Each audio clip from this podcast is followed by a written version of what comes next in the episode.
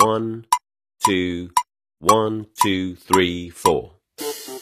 大社会，小新闻，新鲜事儿，天天说。朋友们，你们好，这里是天天说事儿，我是江南。这根据报道呢，这近日剑桥通过呢英语考试是开放了 KPT 考试的报名通道。这短短几分钟之内，这考位便便是一抢而空，甚至一度导致啊系统崩溃，在家长啊及考生间是引起了广泛的议论。与此同时呢，这网上还出现了大批的黄牛票，这几百元的报名费啊被炒到了上千元。这剑桥英语考试是剑桥和教育部呢合作举办的，它没有商业化的色彩，也不以盈利为目的。正是这一点呢，赋予了它某种的公正性。在各种社会化考试的竞争中，它能够赢得家长青睐，并不让人感到意外。这大城市的家长们呢，渴望有一个公正客观的竞争舞台，来向老师和世界啊展示自己孩子的实力。根据报道，这热衷参加呢剑桥英语考试的，大多是一些一线城市的家长。这说明他们能够对孩子的将来出国留学抱有更大的期望，也说明啊大城市精英家庭竞争的残酷性。这教育的竞争啊，已经不是一次考试的成功和失败，越来越呈现出战略竞争的形态。他们选择的不是一次跑步比赛，而是一条跑道。这是长时间的竞争，是家长的眼光和金钱的较量，对吧？也是时间的较量，并不只是助力呢小升初那么简单。这剑桥英语考试啊，其实就是一个系列考试。你考完了这个 K 的、PAT。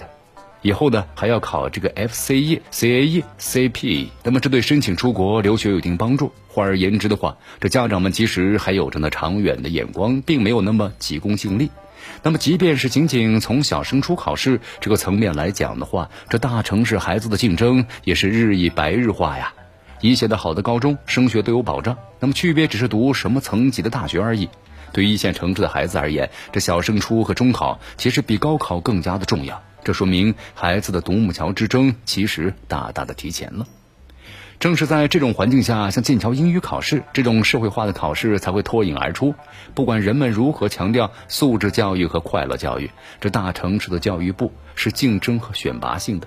只要这个本质不变，人们就会去渴求一个客观标准的出现，来区分孩子的高低。这让人呢想起了以前的奥数考试。这奥数啊本身没有问题。它本身就是那些对数学感兴趣的孩子们的舞台，但是呢，却发展出了变态的选拔考试和各种利益之争。这小学学中学数学，中学学生呢学高数，最终这奥数透支了孩子们的未来，也是消耗了孩子们对数学的兴趣。这奥数啊，从最初的高大上，就慢慢的变成了一个负面的词汇。从这个意义上来讲，这剑桥英语考试迟早也要面临同样的问题。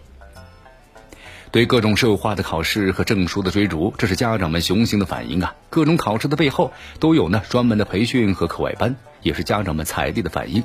考试成为家长们的战场，在营销策略之中，这些都被呢讲述成各种赢在起跑线的故事。这家长们投入各种战斗，用培训来填满孩子的时间，这样孩子们会感到充实，他们似乎就这样赶走了焦虑。但是他们静下心来会知道，这一切都是徒劳的。这种奔忙本身就是慌乱的反应。